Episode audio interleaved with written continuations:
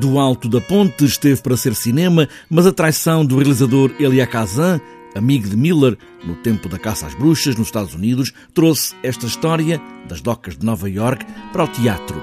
E no cinema ficou a lodo no cais, com o Kazan a ir buscar outro argumentista. Aqui, Jorge Silvamelo quer também explorar esse lado negro, ilegal e precário das docas e também com a delação sempre em fundo.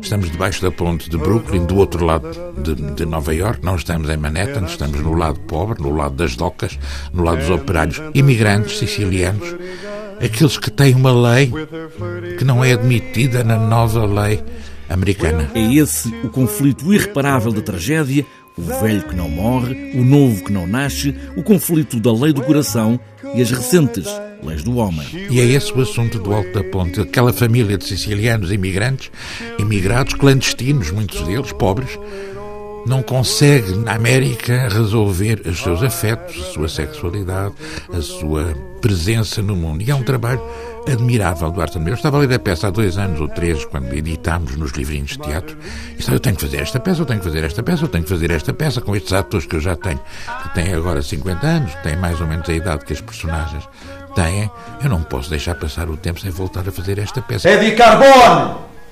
Sim, Marco! Eddie Carbone! Eddie Carbone, Eddie Carbone! Não, Marco! Por favor! Por favor, ele tem filhos. Vai matar uma família. Anda, vai para casa, Eddie. Talvez tenha vindo pedir-me desculpa. Hã? Marco. Ele sabe que isso não se faz. Como a história pode ser tão redonda debaixo desta ponte de trabalho duro, suado, sujo e pobre, nos Estados Unidos que ora tanto brilha, como tão depressa é obscuro.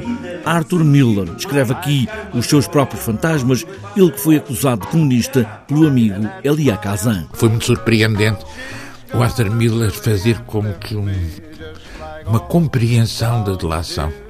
Eddie Carbone é o protagonista, o simpaticíssimo protagonista e impetuoso protagonista da peça, faz uma delação. Falar dos anos 50 é também falar de hoje, do medo, da delação, com ideias claras, em momentos difíceis do alto da ponte.